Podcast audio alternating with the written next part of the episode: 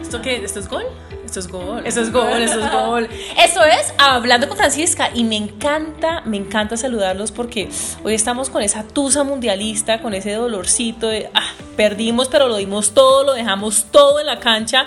Y hoy mi invitada es alguien muy especial, es Karen Cifuentes y Karen Cifuentes es coach deportiva, también es médica deportóloga y fue deportista de alto rendimiento. Y quiero hablar de qué? Quiero hablar de deporte, quiero hablar de, de, equipo, quiero hablar de armar equipo, quiero hablar de lo importante que es pues tener esa red de apoyo. Pero bueno, antes que nada, por supuesto, le damos bienvenida a Karen, una mujer hermosa. Gracias Karen por estar acá en mi oficina. Muchas gracias Francisca por tu invitación y bueno, feliz acá de compartir todo lo que tengo. Después de este cafecito que te ofrecí en mi vaso, que mi vaso no se lo doy a todo el mundo, te lo doy a ti, es un vaso muy especial. Gracias, muchas gracias. bueno, ¿cómo llegaste a todo ese tema de, de, de, estar junto a deportistas de alto rendimiento y ser deportóloga y después coach deportiva? Bueno, toda mi vida he estado ligada al deporte. En mi casa súper futboleros a morir y desde muy niña siempre me gustaron los deportes. Desafortunadamente en mi época las mujeres no podíamos jugar fútbol, era una cuestión de hombres, entonces nunca aprendí, pero siempre me gustó. Discutíamos los partidos con mi hermano, mi papá, con mi familia íbamos al estadio, entonces siempre me gustó mucho el fútbol y los demás deportes siempre los veía en televisión. Entonces terminé mi carrera de medicina y decidí especializarme como médica del deporte. Y ya una vez especializada decidí meterme en el campo del alto rendimiento porque ese es mi perfil, de mantenerme activa, de estar con las personas que siempre quieren algo más, que siempre quieren llegar a algo más. Uh, me encanta. Yo soy tu persona. Sí, tú eres mi persona. Entonces me gusta eso en el, en el campo del alto rendimiento. Eh, desde entonces, no digo hace cuántos años, pero ya son varios. Llevo muchos años trabajando en fútbol. Soy médica de la Selección Colombia Femenina de Fútbol desde el 2014. He estado en dos mundiales de fútbol, en los Juegos Olímpicos, en Copas Américas, en Suramericanos de fútbol. Eh, también he estado en fútbol profesional femenino. Con Santa Fe fui la primera campeona, que fue algo que me, que me llenó de mucho de mucha emoción porque vi el trabajo de estas niñas que llevaban tantos años trabajando por algo que se logró. Y eh, bueno, ¿Tantos años cuántos años? Muchos años. Estas niñas que ahorita tienen una liga profesional llevan desde más de 10 o 15 años peleando una liga profesional, peleando igualdad en sus derechos y lo lograron. Entonces es algo muy, muy bonito. Muy bonito porque el fútbol femenino existía a nivel aficionado, pero no profesional. Y ya tenemos una segunda liga, ya vamos para la tercera el próximo año, entonces yo creo que van por muy buen camino. Eh, en otros deportes también he trabajado mm, en todos los deportes que te puedas imaginar. Mi fuerte son los deportes de conjunto de pelota, trabajo como béisbol, softball, balonmano, rugby, baloncesto, voleibol, voleibol playa, eh, en este momento son como, como mi target, pero eh, también he trabajado con atletismo, deportes de conjunto, bueno, mejor dicho, lo que me pongan le hago. Entonces eh, ya tengo cierta experiencia, pero a nivel de rendimiento deportivo me he dedicado solamente a eso. Como coach deportivo, bueno, me ha ido muy bien porque afortunadamente he logrado implementar esas herramientas de coaching con mis deportistas y he podido trabajar con ellos en muchas otras cosas a nivel médico que pues nos va que nos puede servir para, para mejorar un rendimiento deportivo. Y esas son precisamente esas herramientas que ya se las vamos a dar, porque Karen tiene esas herramientas, tipsitos acá, eh, para que nos des como coach deportiva. Antes que nada te quiero preguntar cómo viste ese mundial, porque yo estaba sufriendo, tenía dolor de estómago, yo me estaba tirando las paredes, yo agarraba a todo el mundo y no lo conocía. Bueno, primero que todo este mundial ha sido más raro que un perro a cuadros, porque han salido los favoritos, porque el nivel ha sido muy bueno, aunque algunos partidos han sido un poco sosos. La verdad yo no me he perdido ningún partido, todos los he visto. Pero eh, hay, unos partidos que han sido como medio aburridos, pero han sido muy parejos, el nivel ha sido muy bueno, hay deportes, hay, perdón, deportes no, sino equipos pequeños que le han dado la talla a los, a los equipos grandes. Y bueno, con la de Colombia, bueno, entusada también, más, no tanto por mí, porque digamos que yo ya estoy como medio acostumbrada a este tipo de situaciones, pero sí por las demás personas que ven como una luz de esperanza en una selección y se emocionan cada rato con un gol, con un partido. Y bueno, pues nada, eh, la, acá lo, lo, lo, bonito de esto es saber que, que, se da todo lo que uno puede dar.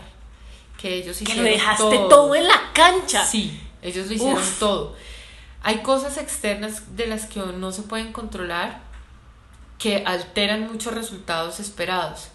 Y eso es algo que no, nadie lo espera. Entonces, no solamente se depende de los 11 jugadores que estuvieron en la cancha, sino también depende de los otros 11 que le hicieron un buen partido, del árbitro que pitó bien o mal para el juicio de cada quien, de las personas del árbitro, de los asistentes, que también bien o mal marcaron o no marcaron las faltas, los fueres de lugares, las tarjetas que se requerían, del bar, de la, o sea, del clima, de que llovió, de que no llovió, o sea, hay muchos factores externos que influyeron sobre ese resultado, pero que los 11 nuestros lo dieron todo. Lo dieron todo. Los 11 de cancha, porque hay otros 15 atrás que también estaban ahí pendientes dándolo todo. Entonces, no sé si vieron el sufrimiento de James, pobrecito. No, sentado después pero le estaba dando todo, pero lo estaba bajó y dio ánimos, estuvo con ellos, estuvo ahí, entonces eso es lo chévere. Hablemos de esa parte mental porque en últimas acabamos a dar esas herramientas, pero yo hago crecimiento, desarrollo personal y por eso existe este show hablando con Francisca. esa, ¿Cómo viste la mentalidad de estos 11 hombres jugando? Lo dieron todo. Hay errores técnicos y tácticos de que pueden suceder porque eh, obviamente no depende solo de ellos, también depende de un técnico, un asistente técnico, un preparador físico y un médico. Entonces ahí la cuestión es que no se pudo, no puedo jugar James, entonces ya eso desequilibra un poco. Eh, la parte mental de ellos me pareció que dieron lo que pudieron. Dieron todo, se les notó en su cara, se les notó, ustedes no sé si vieron. Salieron encalambrados. No, no sé si vieron después del gol de Jerry Mina que él se tocaba una pierna y después el médico correteándolo para, para llevarlo a, evaluar porque él creo que pudo haber tenido algún tipo de, de molestia en su aductor, que es un músculo que se utiliza mucho en fútbol y que se desgasta fácil, del esfuerzo que él hizo. Entonces ya todos salieron encalambrados, ya todos salieron llevados de la deshidratación, del cansancio, y eso indica que la dieron toda.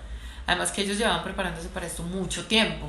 Y ese es un punto súper importante. Pasemos esto fuera de las canchas. Hablábamos antes de empezar el podcast y tú me decías, ellos vienen entrenando hace más o menos 10 o 8 años para Mundial. ¿Esto qué quiere decir? Quiere decir que de alguna manera ese mismo entrenamiento necesitamos nosotros fuera de la cancha. Así no juguemos en lo que nosotros estemos haciendo, necesitamos ese mismo nivel de foco, concentración. Es decir, me voy a preparar para esto que pasa en tres años, me voy a preparar para esto que pasa en cuatro años o quizás en un año y empezar a entrenar. Yo ayer decía, el nivel de entrenamiento, el nivel de, de parte física, mental, espiritual, todo lo que necesitan para llegar donde llegaron es demasiado. Estamos viendo los resultados, pero no estamos viendo ese proceso. Hablemos de ese proceso, pasémoslo fuera de las canchas. Sí, mira, muchas veces uno creería que cuando yo quiero lograr algo o quiero llegar a cierto punto tiene que ser ya. Y la verdad no tiene que ser ya. Porque eh, si tú no te preparas para eso no lo logras. Y te vas a frustrar muy fácil. Si lo vemos desde el punto de vista de la selección Colombia que lo estamos como mm, mm, haciendo una pequeña analogía ellos se prepararon cuatro años antes para el Mundial de Brasil. Y desde el Mundial de Brasil empezaron a prepararse cuatro años para el Mundial de Rusia entonces ya no somos una selección que se quedaba en, lo, en la primera ronda como antes, sino ya somos una selección que esperan que pasemos a cuartos. Entonces eso es lo que tenemos que hacer nosotros en nuestra vida. Llegar y decir, bueno, listo, yo quiero salir de esta situación, pero es que no voy a salir mañana, no voy a salir pasado mañana, que me agarré con mi novio y quiero que se arregle ya, ya, ya, ya, ya. Ey, un momento, es que tú te agarras todo y en una hora no pueden estar contentos. Calma, piensa las cosas, hay que buscar soluciones, pero esas soluciones y esas salidas de, de esas situaciones difíciles tienen que ser bien hechas y con tiempo. Las cosas no se solucionan ya. Y es muy común, es normal. Mira que en todos los deportistas uno ve eso como que yo quiero ya. Ay, no gané, necesito otra competencia ya para ganar. No, las cosas tienen que ser bien hechas porque si no te vas a frustrar más fácil porque no te van a salir bien. Y eso es lo que, lo que pasa muchas veces en deporte. Entonces, Tú los ves en, en las entrevistas tristes, pero los ves como, bueno, se dio todo, o sea, lo hicimos todo, ya hasta ahí llegamos, hasta ahí llegó. Y eso es lo que podemos hacer nosotros en nuestra vida. Darlo todo, darlo todo, en la cancha. Exacto. Jugarnos la vida. Y saber que muchas cosas que no dependen de nosotros pueden suceder. Que el camino no es rectico y lleno de flores, sino es una trocha horrible en la que muchas cosas externas pueden pasar. Entonces, si yo estoy en este momento en una crisis, no puedo esperar salir de esa crisis en un día o dos. Necesito tiempo y prepararme para salir de esa crisis. Y ahí viene algo súper importante que hablábamos ahora y es cómo podemos, digamos, tomar esto que tienen los deportistas de alto rendimiento y aplicarlo en la vida de nosotras. Y es la red de apoyo y lo importante que es tener una red de apoyo. ¿Qué es una red de apoyo? Bueno, la red de apoyo son las personas con las que tú sabes que cuentas para solucionar, acompañar o ayudarte en lo que tú necesites. ¿Qué hacemos en deporte? Yo hago parte de un equipo multidisciplinario en deporte. Siempre va a estar el deportista, que es nuestro, nuestra razón de ser, de trabajar. Y ese deportista tiene que estar acompañado de su entrenador, su médico, su fisioterapeuta, su nutricionista, su metodólogo, que somos las personas que nos preparamos única específicamente para ayudarlo a rendir y lograr sus medallas. En la vida personal pasa lo mismo. Yo sola no puedo. Las mujeres tenemos esa tendencia a pensar de que somos mujeres, somos fuertes. La sociedad siempre nos ha hecho pensar que las mujeres lo podemos todo. Ay, los hombres como son de flojos, nosotras podemos, super mujeres. No, o sea, sí, pero no. Sí lo podemos hacer, cualquier persona lo puede hacer, pero también hay personas que necesitamos que nos apoyen. Si yo em, quiero bajar de peso y me muero de hambre bajando de peso, pues no lo voy a lograr. ¿Qué necesito? Alguien que me ayude a lograr mi objetivo, por decirlo de alguna manera, un nutricionista, un médico, eh, no sé, mi mejor amiga que esté diciéndome, acuérdese que usted está dieta o qué sé yo. Pero siempre vamos a necesitar alguien que con ayuda no solamente es motivarme y hacerme porras y sí, sí, rara, tú puedes. No, eso no es una red de apoyo. Una red de apoyo es alguien que con acciones te puede ayudar a ti a lograr tu objetivo, a salir de tu crisis, a mejorar en lo que necesites mejorar, que tú veas que tienes que mejorar. Y nosotros siempre podemos mirar a nuestro alrededor y sacar esa red de apoyo. Siempre tenemos red de apoyo. Y ahora hablamos, si no tenemos el dinero, porque normalmente un nutricionista uno paga, yo en este momento te digo y soy muy sincera y siempre he sido muy sincera con el público, tengo mi nutricionista, tengo mi entrenador personal, tengo la persona que me ayuda a cocinar en la casa, tengo asistente, tengo una red de apoyo. Sí. ¿Por qué? Porque mi trabajo es muy demandante. De alguna manera, si yo quiero estar muy bien, necesito que esa red de apoyo esté bien. ¿Cómo comencé yo? Al principio no tenía cómo pagar. Entonces uno dice, bueno, si en este momento las mujeres que nos están escuchando en este podcast, hablando con Francisca, que quizás no tienen eh, cómo pagar esa red de apoyo, siempre hay una forma de hacer un cambio. Sí, siempre, siempre. Siempre hay una forma de que tú puedas dar algo. Uno siempre tiene cosas buenas para dar. Entonces, cuando yo estoy en una situación difícil, me hundo en la miseria, es normal, está bien. Pero mientras algo, tengo que ver qué cosas buenas tengo para dar que me puedan servir para yo ofrecer y que esa persona que yo necesito que me ayude, me ayude de cierta manera. Si tú tienes algo bueno para dar, si tienes algo en lo que sabes que eres bueno, pues lo puedes hacer y puedes hacer un canje, un intercambio o alguien que te quiera ayudar sin necesidad de esperar nada a cambio. Uno siempre tiene esa persona, siempre Puede ser un familiar, puede ser la amiga, puede ser la pareja, puede ser, bueno, en mi caso, por ejemplo, yo sé que siempre voy a contar con mi hermana. Esa loca siempre está ahí para mí. Esa puede estar en la conchinchina, pero lo que yo le pida va a estar ahí. Igual yo soy para ella. Entonces, yo ya sé que cuento con una persona que me va a ayudar. En es parte de tu red de apoyo fundamental. y que yo sé que me puede ayudar. Que estoy triste, hermana, estoy triste. Por lo menos no sé, vamos a comer crispeta. O madrazo me echaron o sea, boba, tonta, párese y camine. Y alguna vaina hacemos. Pero es algo que siempre, siempre va a tener. Y yo estoy segura que nadie está tan solo en el mundo como para no tener a nadie. Porque siempre en algún momento de tu vida tú hiciste algo bueno por alguien y esa persona te lo va a retribuir en algún momento. Entonces, eso es lo que uno tiene que empezar a pensar ¿Cuál es, mi red de apoyo? ¿Cuál es mi red, de, apoyo? Y echarle mano a esa red de apoyo que lo podemos pasar de las canchas a la vida real. los deportistas, todos los deportistas de alto rendimiento tienen su red de apoyo. Tú me decías ahora, nos sentamos tres años antes y decimos a dónde queremos llegar. Casi que así deberíamos manejar la vida nosotros. Bueno, estamos acá, estamos sentados, ¿cuál es mi red de apoyo? ¿A dónde quiero llegar? Hacer como ese plan que yo siempre, y ahora estoy enseñando mucho el plan de 10 años, la visión de 10 años para mi vida, porque yo siempre digo, Karen, el que no sabe para dónde va, cualquier bus le sirve. Entonces, tener ese plan y decir, ¿quién me puede ayudar aquí? ¿Dónde está mi red de apoyo acá? Y tener en cuenta que además de la red de apoyo, cosas externas pueden pasar que no dependen de ti. Eso es súper importante, ese era nuestro segundo, nuestro segundo punto, porque hay factores externos y van a pasar cosas. El piso está, el piso está resbaloso, no podemos jugar. O quiero hacer esta presentación, pero resulta que está lloviendo y no puedo salir. Exactamente. Entonces, te paso la analogía del deporte.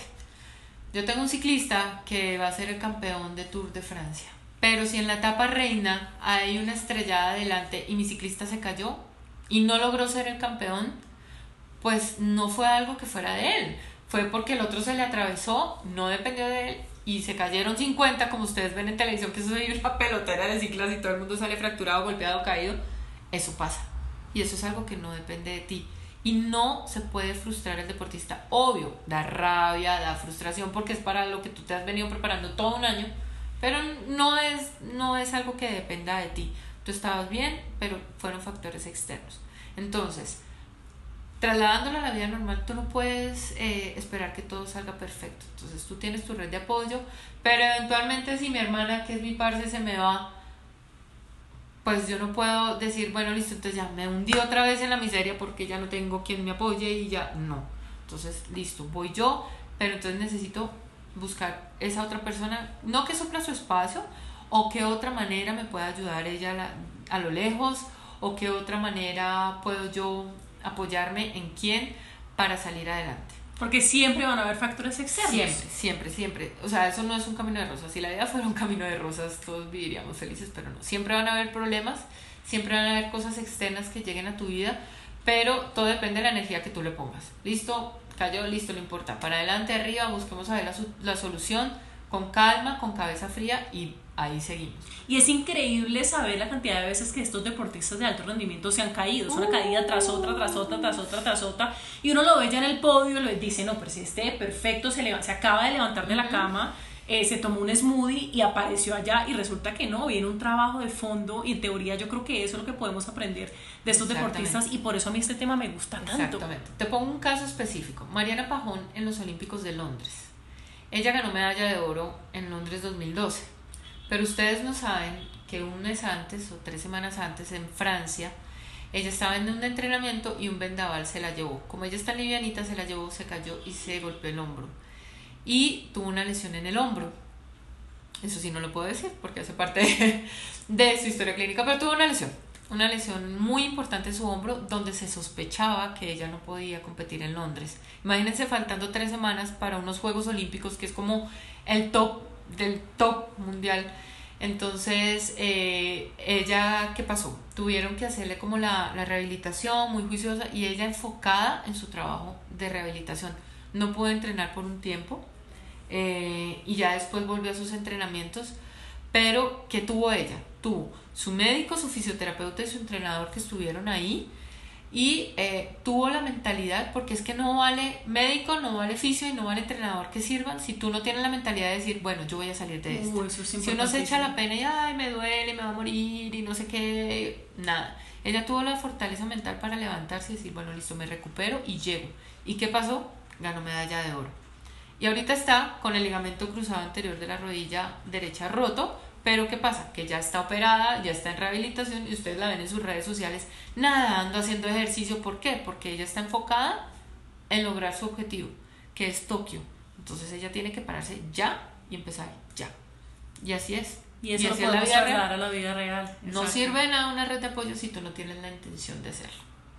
Karen, ¿qué le dices a tus campeones que nos puedas decir a las campeonas de Hablando con Francisca, que es una frase que dicen, esta es Karen, siempre nos está diciendo. ¿Qué nos puedes decir hoy a nuestras campeonas de Hablando con Francisca? Uy, Dios mío, bueno, pa'lante, pa'lante y dejar el drama. A veces uno como mujer se dramatiza mucho, entonces eh, ya, ya a mis deportistas les digo, ay, ya, la reina del drama. y las manes, ay, no, que pues, ya me dicen, ay, pero no, que estoy triste, ternurita, ¿no?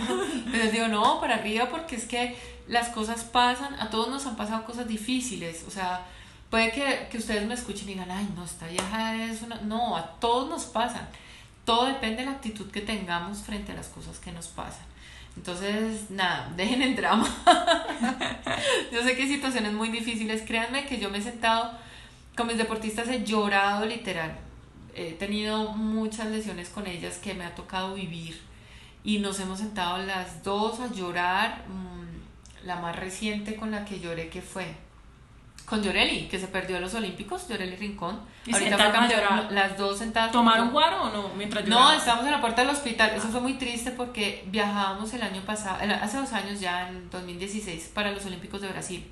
Última concentración. Viajábamos el lunes, estábamos en Pereira. El viernes fue el último entrenamiento para viajar el sábado, recoger nuestras cosas y el lunes irnos a Brasil.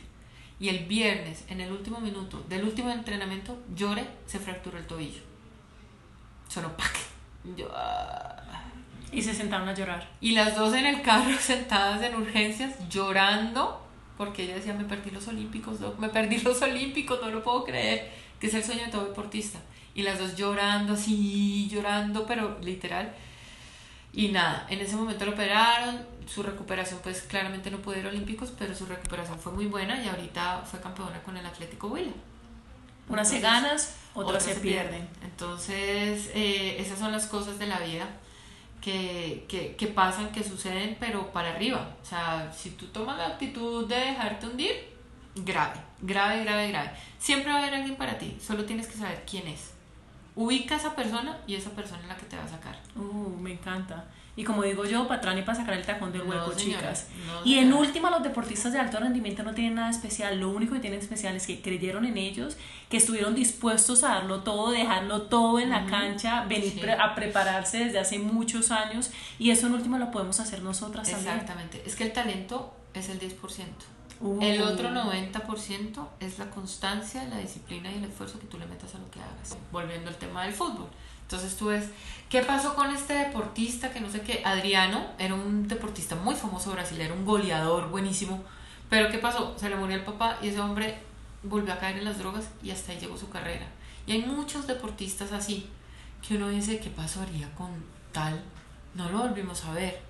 Dejó de rendir porque sencillamente ahí quedó.